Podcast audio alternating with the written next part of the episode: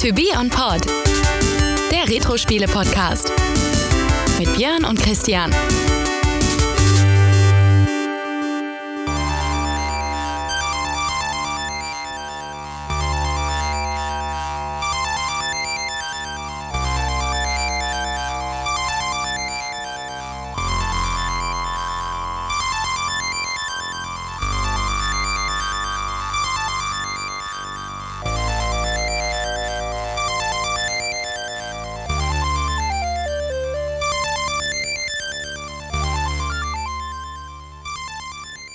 Hallo Björn. Hallo Christian.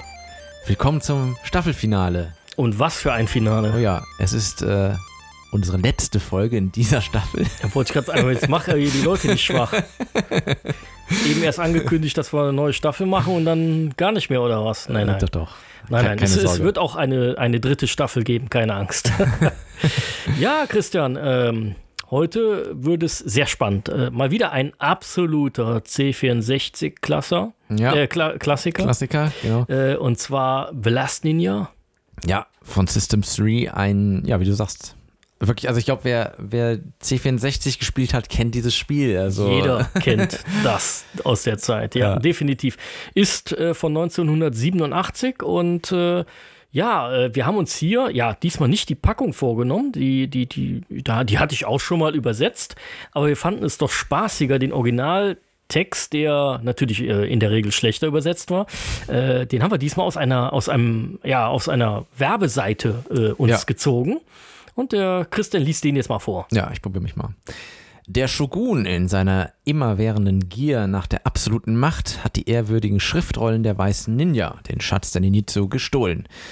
Ihr Ehrenkodex befiehlt ihnen, die Tradition der Ninja bis zum letzten Atemzug zu verteidigen. Mit Schwertern und Karateschlägen geht es gegen kampferprobte Samurais, mit Speeren gegen wildes Getier, mit Kampfsternen werden die Wachen außer Gefecht gesetzt.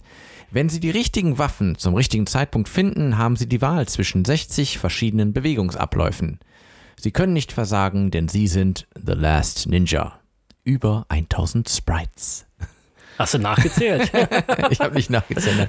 Nein, es steht da so drauf. Ne? Erhältlich für Commodore 64, 128, Kassette Ja. und Diskette.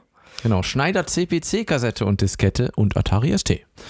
Ja, genau. Wobei, Äh, ja, das betrifft jetzt diese Version und da müssen wir natürlich gleich noch auf die, auf die, auf die Varianten äh, zurückkommen, Ja, die, wie- die es da ja auch noch gibt bei dem Spiel.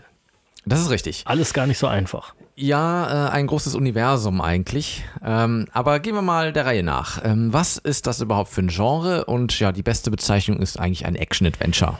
Ja, tatsächlich, äh, ta- ta- tatsächlich. Also man, wenn man, wenn man heute an Action Adventure denkt, dann würde man auch das Ding im Nachhinein so bewerten. Ja, es Ja. ist ein Action Adventure, ja. Genau, Entwickler und auch ja, Publisher, zumindest äh, je nach Region, ist System 3, beziehungsweise als Publisher auch aufgetaucht äh, Activision. Ähm, ja, Erscheinungsjahr 1987 haben wir schon gesagt. Plattformen, ähm, das sind, äh, kommen ein paar zusammen. C64, Apple II, ähm, BBC Micro, äh, MS-DOS, ähm, Archimedes, Amstrad CPC, Amiga, Atari ST und äh, ja, später auch tatsächlich als äh, Virtual Console Spiel für die Nintendo Wii erschienen. Äh, verschiedene Medien, Diskette und äh, Datasette natürlich und konnte man spielen mit Tastatur beziehungsweise Joystick. Genau. Wobei angemerkt, äh, die Amiga und Atari ST-Version, äh, zumindest die Amiga-Version, äh, nur als, ja, ich sag mal, ähm, Remix-Variante dann nachher erhältlich. Also es ist später gekommen auf dem, auf den Systemen, auf den 16-Bittern. Okay. Ja.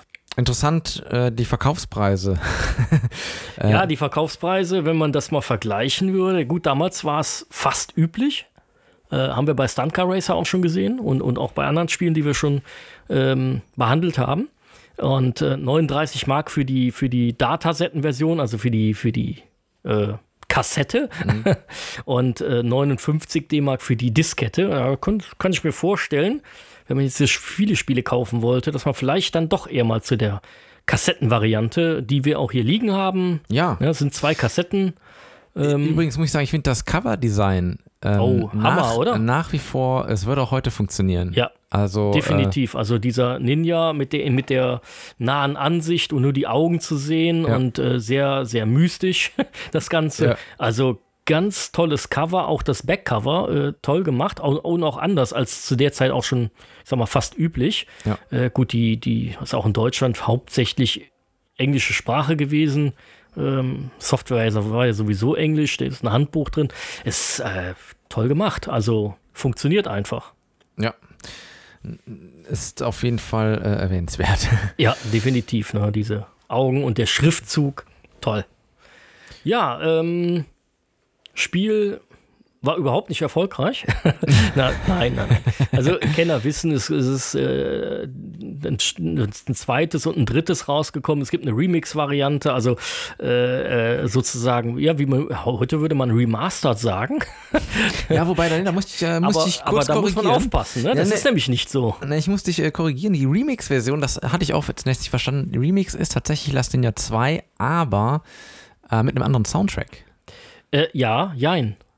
Ah, Nämlich- Die sind Level gemischt, ne? War das nicht so? Ja, nein, nicht, Falsches ganz, nicht ganz. Äh, auf dem Amiga war es die äh, äh, im Prinzip die Grundversion Last Ninja 1 Okay. und auf dem C64 war es 2. Ah, das, deswegen die Unterschiede. Genau. Okay.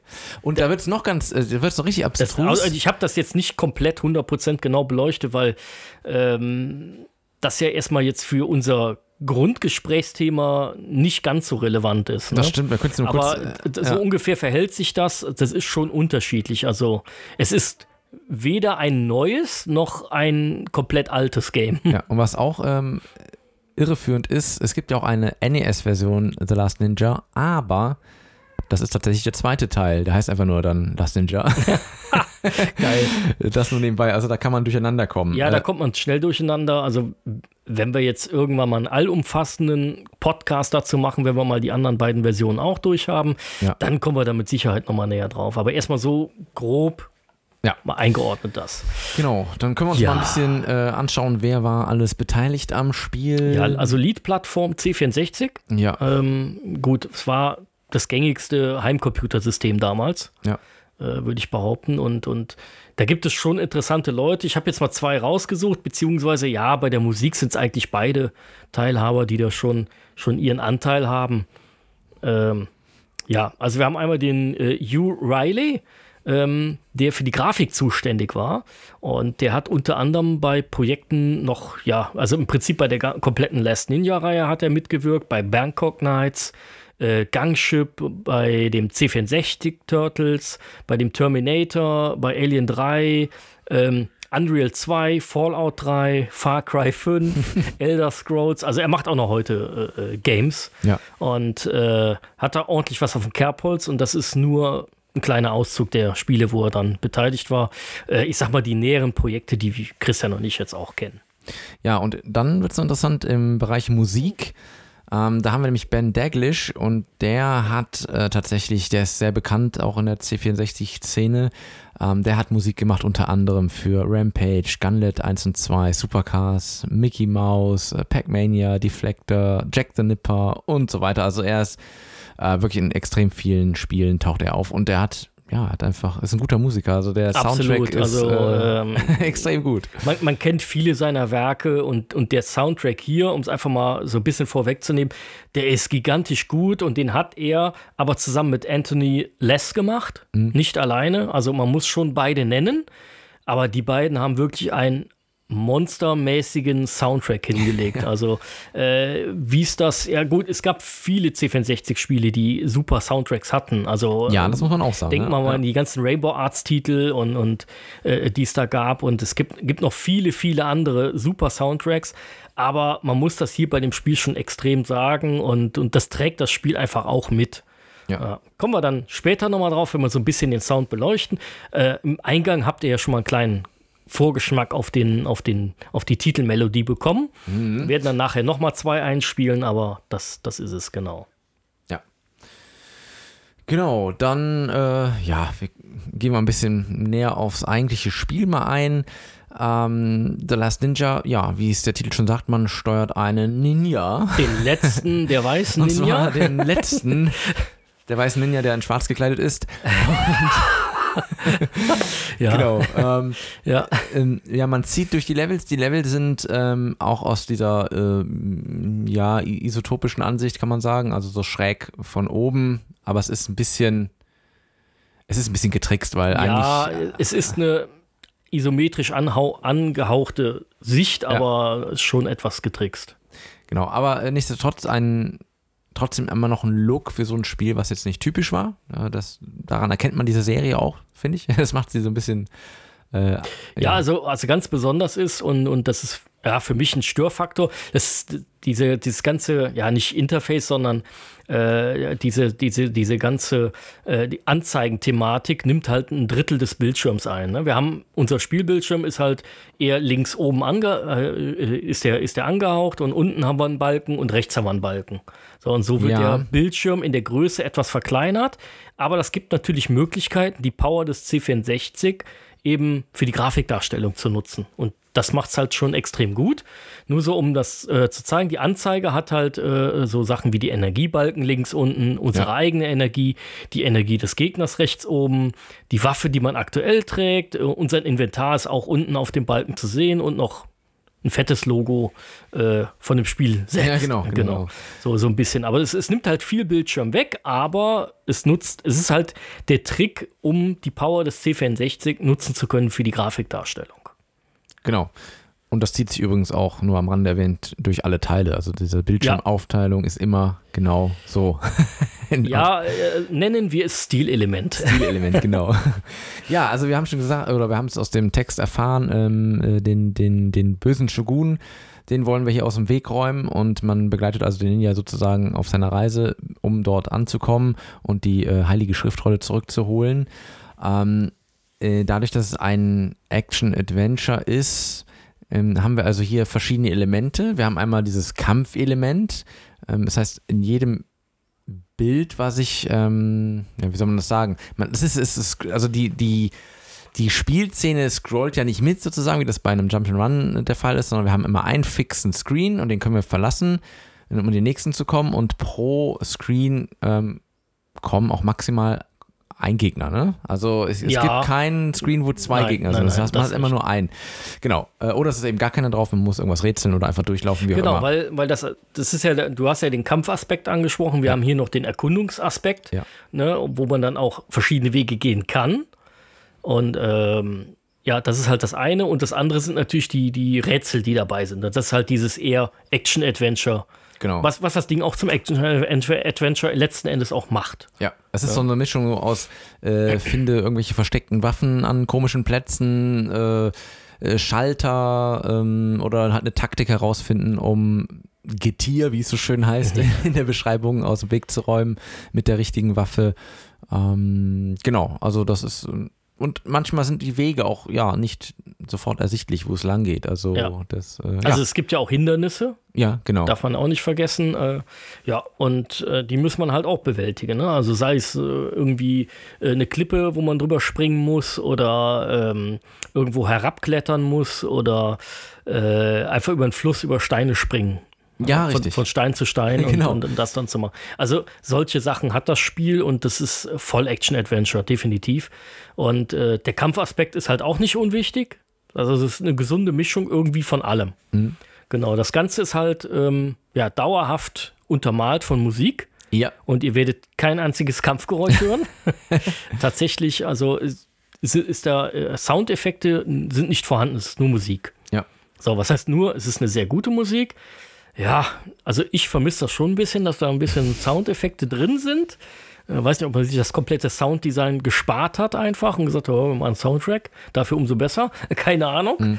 Äh, vielleicht würde man heute auch sagen, ja, es ist stylisch, ne? es ist der Stil des Spiels, aber Ja, das ist tatsächlich so. ne? Das, man verbindet das mit dem, alle anderen Teile sind genauso. Es ist, läuft nur Musik, man hört keine Ja. Soundeffekte. Äh, bevor wir jetzt aber noch weiter auf die Musik eingehen, lass uns noch mal kurz zwei, drei Sachen erwähnen aus dem Gameplay. Und zwar, ähm, was ich interessant finde für die Zeit, es gab so eine Möglichkeit, äh, Hinweise auf, äh, äh, zu erhalten im Spiel. Und zwar, man konnte niederknien äh, ähm, von einem Buddha oder so Wasserfontänen. Und dann wurde einem ähm, offenbart, also angezeigt, welchen Gegenstand man in diesem Level noch finden kann als nächstes. Ja. Ähm, Das war manchmal wirklich sehr hilfreich, wo dann der Genau. Bruder anzeigt, du brauchst einen Apfel, ja, gut. aber es ist nämlich auch in diesem holen, ne? es ist ja auch so in diesem Spiel, man kann ja tatsächlich das Level verlassen und hat vergessen, etwas mitzunehmen, was man später braucht. Ja, Ähm, also diese sogenannten Dead Ends, die Ja. gibt es tatsächlich äh, sehr, sehr häufig. Ja, deswegen also man, man kann da, man kann viel falsch machen. Genau, deswegen ist das ganz gut. Und was man auch äh, integriert hat, damit man, damit es nicht, weiß ich nicht, zu gemein ist oder so, also wenn man ein Bild, ähm, Ausschnitt erhält und dort sind Gegenstände, dann äh, blinken die, ich weiß nicht ob alle, aber die meisten blinken ganz kurz auf. Ja, manchmal so richtig, richtig kurz. Ja, aber zumindest so ein kurzer Hinweis an den Spieler, damit es nicht zu unfair ist. äh, da ist noch was. Äh, genau, das sollte man noch vielleicht erwähnen. Also, Also, das Spiel hat sich bemüht, fair zu sein, Ja. aber ob es fair ist, sehen wir nachher. genau, ja. Ja, wa- was halt auch interessant war für die, für die ähm, Zeit, sind natürlich diese, ja, ich sag mal, äh, Kombos, die es da gibt. ja. Ne? Also es gab ja viele verschiedene äh, Kombinationsmöglichkeiten, äh, wo man dann mit seinen verschiedenen Waffen arbeiten konnte und die unterschiedliche Auswirkungen hatten. Das ist schon sehr interessant. Allein auch die Waffenvielfalt äh, echt sehr gut gemacht. Ähm, also fand ich damals auch schon also sehr, sehr interessant. Ne? Das ist halt nur nicht einfach erler zu erlernen gewesen, diese Kombinationsoptionen. Genau, und man darf ja auch nicht vergessen, man hatte nur einen Aktionsknopf, ja, den Ja. Feuerknopf. Ähm, Das heißt, man musste dann entsprechend die Kombination mit Feuerknopf und Bewegung machen, um dann eben, ja, entweder zu treten, zu schlagen oder eine Waffe zu äh, schwingen oder was, wie auch Ja, immer. das ist eigentlich so das Proble Hauptproblem dieser, äh, dieses Systems gewesen, äh, C64. Dass man da eben nur den einen Aktionsknopf hatte, sofern man den Steuerungen machen möchte, die man nur am Joystick macht. ja, Gibt ja andere Spiele, die es dann viel mit Tastatur gelöst haben. das ist richtig. Aber hier hat man das sozusagen ausgereizt. Ne? Ja, ja gut, ich meine, die Plattform war ja schon länger auf dem Markt und dann wusste man schon, naja, wir wollen hier wirklich ein richtiges Spiel machen und dann eben nicht andauernd ja, irgendwie mit, mit Füßen noch an die äh, Leertaste drankommen müssen oder sonst irgendwelche Spielchen. Genau. Ja, Die letzte Verrenkung. die letzte Verrenkung.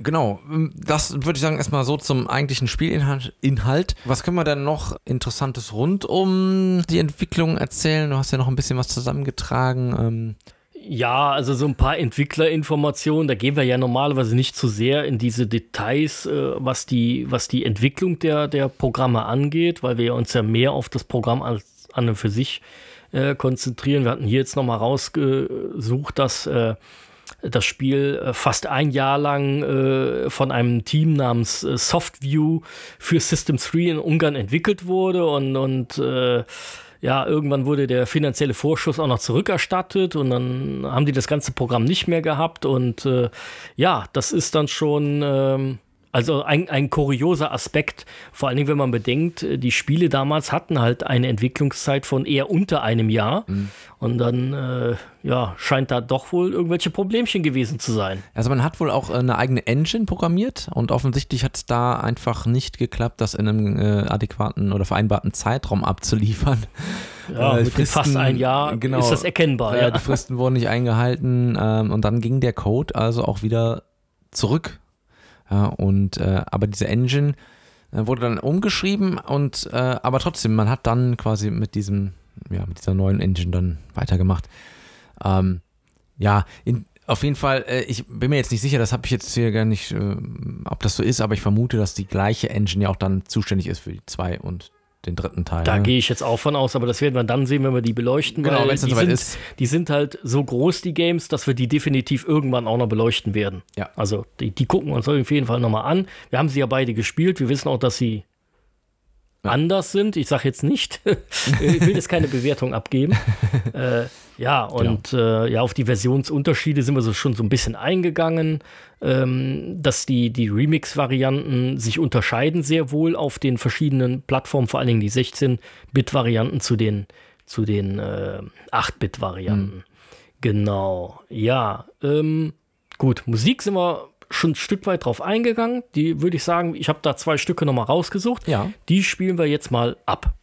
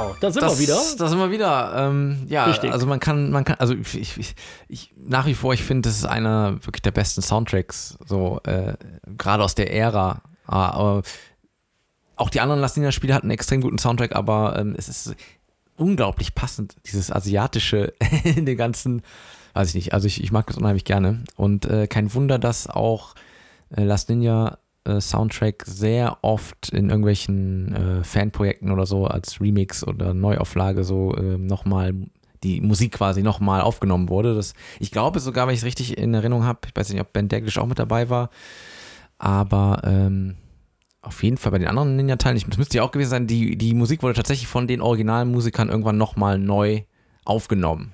Ja, das kennt man tatsächlich Ähm. von, von vielen Projekten. Ich meine, Chris Hilsbeck hat ja seine Dinge Ja. auch alle nochmal neu aufgenommen, macht ja viel Ja. mit seinen Turrican Anthologies, äh, macht er ja viel oder ähm, ja, äh, da, da gibt es viele Musiker, die arbeiten tatsächlich äh, mit, mit sowas, dann neue Varianten aufzunehmen oder zu remastern und so weiter. Ja. Das ist schon, äh, ich finde das ganz toll, das sollten alle machen Ja. aus der Zeit, die sollten das machen und, und äh, vernünftig äh, darstellen, äh, damit wir es dann auf den einschlägigen Plattformen auch hören können. Ja. Äh, ich höre das sehr gerne. Ja, und du hast recht, also auch die Titelmelodie, die wir am Anfang eingeblendet haben, die ist wie eingebrannt. Ja, das stimmt. Man weiß sofort, das stimmt, ja. man weiß sofort, äh, was es ist und äh, ganz toll, ja, genau. Ja, aber wie war es denn grafisch? Also wir haben ja schon mal ein bisschen was gesagt. Ähm, wie siehst du es denn persönlich? Ähm, jetzt auf die Grafik bezogen. Ja. Ähm, ja, also wir haben es schon gesagt, ähm, die, die, der Look von Last Ninja ist schon einzigartig. Und ich glaube auch für seine Zeit ähm, durchaus vielen anderen hat es was vorausgehabt. Ähm, klar, man hatte ein bisschen die Einschränkung, wie wir es eben gesagt haben, so dass der Bildschirm, mh, das eigentliche Spielgeschehen ein bisschen eingeschränkt war äh, auf der Bildschirmfläche sozusagen, aber ähm, es war trotzdem irgendwie, es hat mich nicht großartig gestört damals, muss ich sagen, ähm, weil ja auch das, der, restliche, der restliche Bildschirm ja sinnvoll genutzt wurde ja, ähm, für, für ja, Energieanzeige und so weiter. Ne? Also da, mir, mir geht es da tatsächlich anders. Ja, also, echt? Ja, mich, mich hat das damals gestört. okay, interessant. Ähm, heute etwas weniger, aber immer noch ein kleiner Störfaktor. Also es fällt mir sofort auf. Und äh, weil es halt extrem viel Bildschirm wegnimmt. Also im Verhältnis zu, zu anderen Spielen der Zeit ist das schon, äh, das ist so, anderen Spielen lastet man das negativ an, wenn man mit diesem Trick die bessere Grafik dann zeigt. Und dann nachher sagt, das Spiel hat eine tolle Grafik. Und eigentlich wird dieser ein Drittel Bildschirm außer Acht gelassen, der da ja weggenommen wird bei der ganzen Thematik. Bei einem Adventure, sag ich mal, äh, bei einem reinen Adventure würde man nur eher drüber hinwegsehen, weil man viele dieser Elemente braucht. Aber hier hätte man einiges viel verkleinern können. Hat man nicht gemacht. Gut.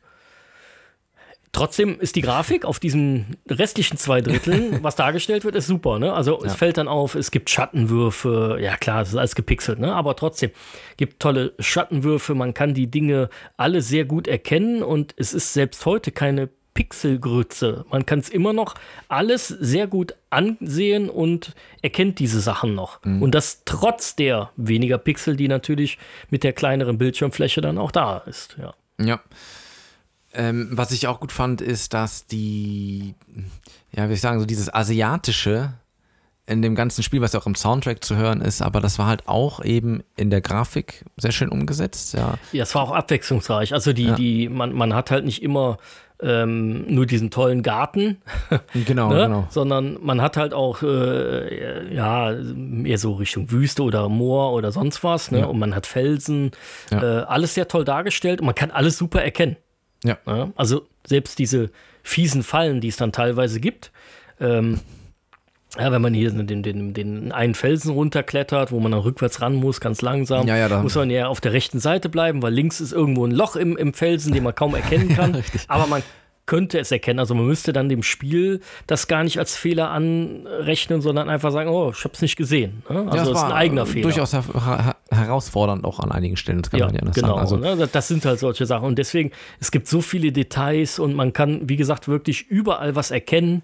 Äh, das ist ganz toll gemacht und, und ich, ich auch die Szene mit dem, wo, wo dieses äh, Monster ist, wo man dann die, die, die diese Drachen- Bombe werfen muss. Drachenviech da, ja. Dieses Drachenviech, und man muss die Bombe werfen, dann schläft es ein und das wird alles, das ist alles so toll animiert.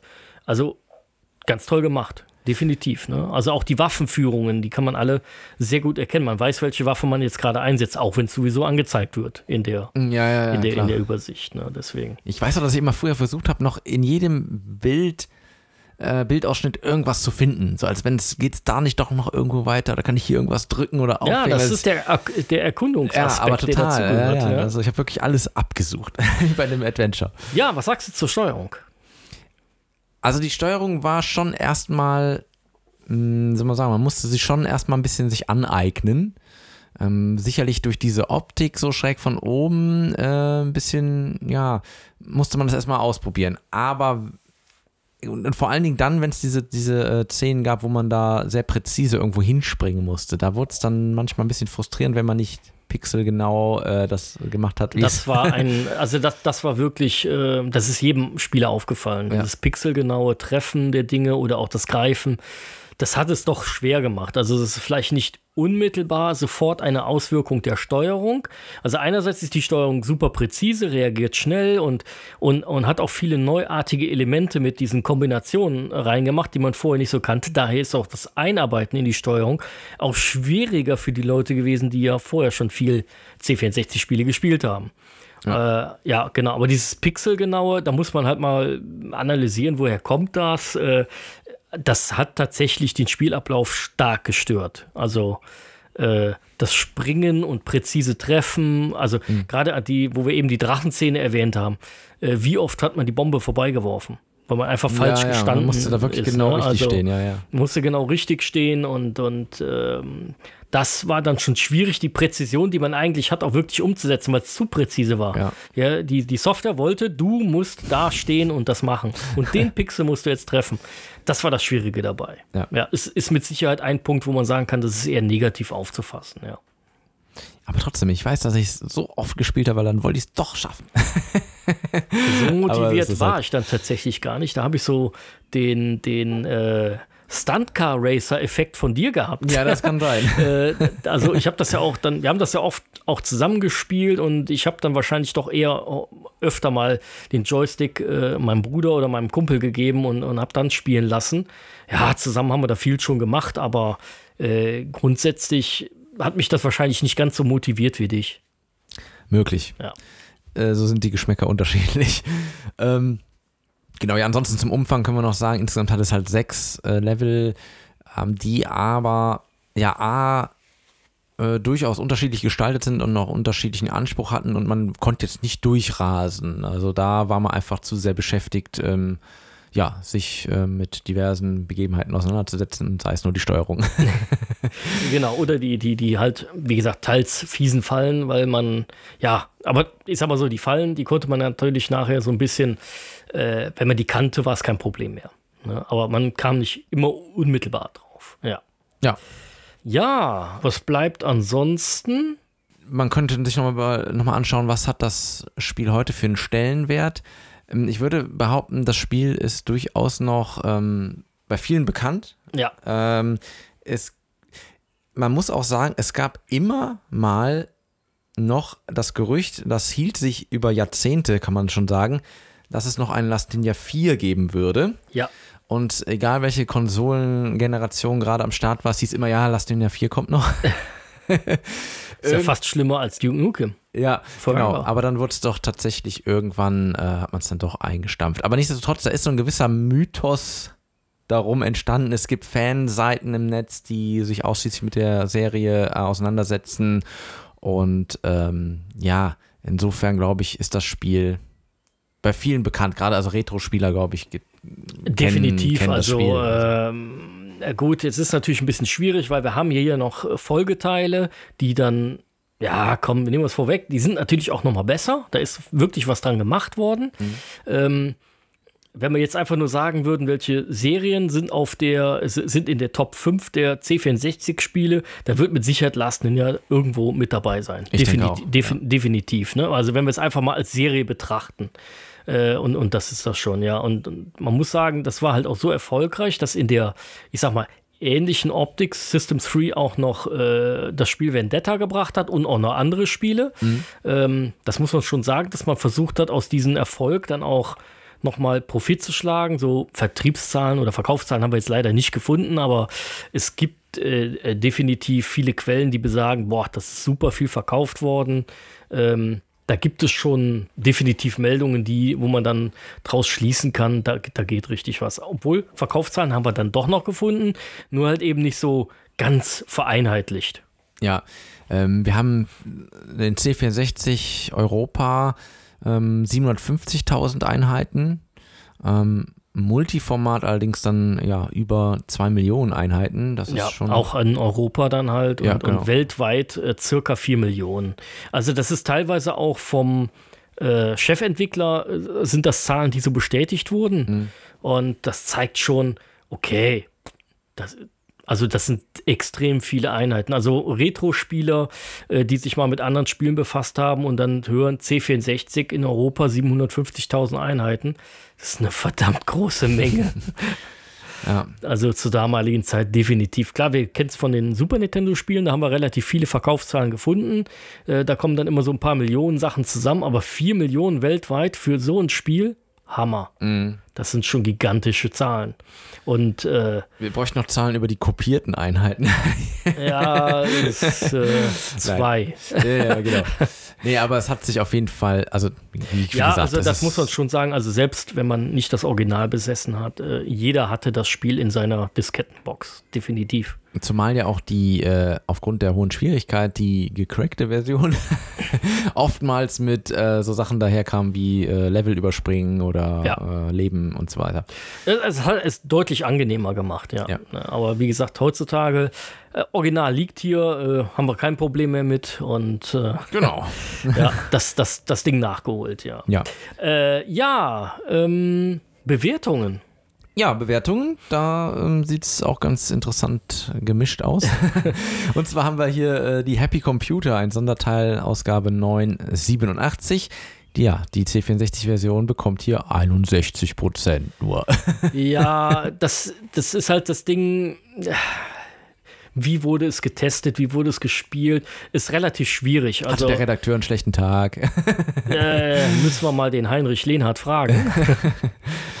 Ja. Ob, was, was er dazu sagt, ja, aber es, es gibt das Spiel verleitet halt auch dazu, vielleicht relativ schnell eine schlechte Bewertung zu geben. Allein wenn man jetzt, ja. Äh, ich habe ja schon ein paar Aspekte gesagt und da gehen wir nachher auch nochmal drauf ein, die fließen garantiert in meine To Be on Pod Bewertung mit ein.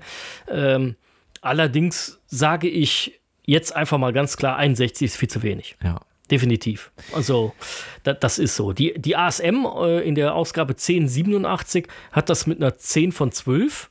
Also, das würde ja eher so 80, knapp über 80 Prozent bedeuten äh, für die C64-Version. Und die 64er in dem Sonderheft äh, Testteil äh, 191 hat dann dementsprechend äh, 8 von 10 gegeben. Also, da ja. sind die Tendenzen doch wieder ein bisschen aufgeräumter. Genau. Ja, wir haben auch ein paar internationale Wertungen aus der ähm, ZEP, auch erschienen 1987, also im Erscheinungsjahr C64-Version 94 Prozent. Ähm, das liest sich schon ganz gut. Dann haben wir jetzt noch zwei Tests äh, von den anderen Plattformen, und zwar einmal die Race aus dem Jahr 91, ähm, übrigens aus dem äh, Vereinigten Königreich eine Zeitschrift, die hat die Atari ST-Version, also die Remix-Version mit 92 Prozent getestet und die CU Amiga ebenfalls zum gleichen Jahr 91, ähm, 85 Prozent für die Amiga Remix-Version. Ja. ja. also das revidiert auch nochmal ein bisschen die 61 Prozent, äh, woher auch immer die kommen. Ja. Kann man nicht erklären. Genau. Ja, Christian. Ähm, Kommen wir zu unserer Bewertung schon. Unsere ne? Bewertung, ja. Also äh, wir haben es ja diese Staffel neu eingeführt und, und dann erkläre es auch nochmal. Wir, Christian und ich, geben unabhängig eine Meinung kund und, und eine Bewertung. Und die führen wir dann nachher zusammen in eine, eine Bewertung äh, 1 bis 5 Sterne in 0,5er Schritten. Und der Christian beginnt jetzt mal mit seinem kleinen Ausführung. genau. Ja, also The Last Ninja ist eins der C64-Spiele, die ich sehr oft gespielt habe. Ähm, trotz der schwierigen Steuerung war ich immer motiviert, irgendwie weiterzukommen und ähm, ähm, ich glaube, mich hat einfach dieses Setting extrem begeistert. Ähm, ja, dieses asiatische Setting, dann mit diesem Ninja, dann dieses Erkunden und also diese ganzen Elemente, die zusammengekommen sind, haben mich einfach unglaublich oft und lange vor den Bildschirm gefesselt. Ähm, insofern wird das Spiel eine gute Wertung bekommen. Ich weiß ja allerdings auch, ähm, dass es Elemente gibt, die, mh, mm, die man noch besser gemacht hat später, weswegen ich mich noch ein bisschen zurückhalten muss. Ich würde allerdings in dem Fall gerne eine 4 vergeben. Oh, Treffer. okay. Das ist auch meine Bewertung. Ach, sowas. okay, Ende, ne? Dann lass mal hören. äh, nein, also ich, äh, ich bin halt der Meinung, ähm, auch wenn jetzt viele sagen, ach, das ist Stil und äh, dass, die, dass, das, dass das so gemacht werden musste, wegen dem, dass der Sound fehlte, bin halt der Meinung, mein Sound hätte dem Spiel ganz gut getan. Trotz allem, man hätte es auch dezent machen können. Ähm, ich, ich glaube, das hätte das Spiel nicht kaputt gemacht oder so, selbst heute nicht. Äh, ist aber meine persönliche Meinung. Und was ich halt auch so, die, die Schwier der Schwierigkeitsgrad, beziehungsweise, ja doch, das Spiel war nicht so einfach. Und ähm, auch vor allem dieses pixelgenaue Treffen müssen. Ähm, das war halt, ähm, oder halt, um was greifen zu können, dieses, äh, man musste immer super präzise dann arbeiten. Ähm, das hat das doch alles teilweise unnötig schwer gemacht. Und ja, leider, das ist so das Problem. Wir sind jetzt viele, viele Jahre nach den ganzen Spielen. Wir wissen halt, nach Last Ninja 1 kommt auch ein Last Ninja 2. Das wissen ja. wir. So. Deswegen haben wir wahrscheinlich beide statt viereinhalb vier gesagt. Ich denke auch, ja. Das würde es sein, weil wir halt auch ein bisschen Luft nach oben haben möchten. Ja, wie stehen wir denn da, wenn wir jetzt Last Ninja 2 5 geben? ja, dann dann wird es schwierig, ne? weil ja. da könnte es auch in die Richtung gehen. Also ich war da auch hin und her gerissen und da war dann aber nachher, naja, es gibt aber doch zu viele Punkte und wo man dann was machen muss. Und man sieht es ja auch anhand der deutschen Bewertungen, dass die dann tendenziell doch eher zu dieser, ich sag mal, 80 Prozent gegriffen haben, was ja unserer 4 von 5 Sternen entsprechen würde. Ja. Genau. Ja, ich denke, damit können wir alle leben. Ja, das, das denke ich aber auch. Ein ja. solides Ergebnis für einen ersten Teil einer Serie. Wenn wir nachher dem Last Ninja 2 5 geben müssen, ja, dann, dann ist es so. Dann ist es dann halt ist so. Es so. Müssen wir auch irgendwann mal eine 5 raushauen. Ne? Irgendwann wird es passieren, ja. Also spätestens bei irgendwelchen Mario-Titeln. Keine ja, Ahnung. Also. Sehr gut. Ähm, ja, ich würde sagen, haben wir doch wieder einiges zusammengetragen zu diesem Spielchen. Und ähm, ich hoffe, ein, ein würdiges Staffelfinale. Ach, das denke ich aber schon. Ja. Es ist ein tolles Spiel und ähm, ja, wir haben, glaube ich, eine ganz gute Mischung in der Staffel rausgeholt und ja, freuen uns, äh, wenn ihr da jetzt auch dieses Spiel und auch die anderen Spiele nochmal alle äh, ja, bewertet, ne? also die, das, die, die Podcasts dazu und, und vielleicht eure eigenen Bewertungen in den passenden Beiträgen in, in Twitter und ja. Instagram äh, ja, noch eintragt und äh, uns bewertet noch auf, auf Spotify und, und wo man uns überall bewerten kann, genau. iTunes etc. Äh, ja, das hilft uns, das freut uns. Ja. Genau. Und dann würde ich sagen, bis zur Staffel 3. Bis zur Staffel 3. Bis dahin, auf Wiederhören. Das war To Be On Pod, der Retro-Spiele-Podcast. Hat dir diese Folge gefallen? Dann hinterlass uns einen Kommentar und teile die Episode in den sozialen Netzwerken oder erzähl deinen Freunden davon. Wir freuen uns übrigens besonders über eine Bewertung auf Apple Podcasts und Spotify. Wenn du uns unterstützen möchtest, findest du alle Möglichkeiten dazu auf unserer Website tobeonpod.de.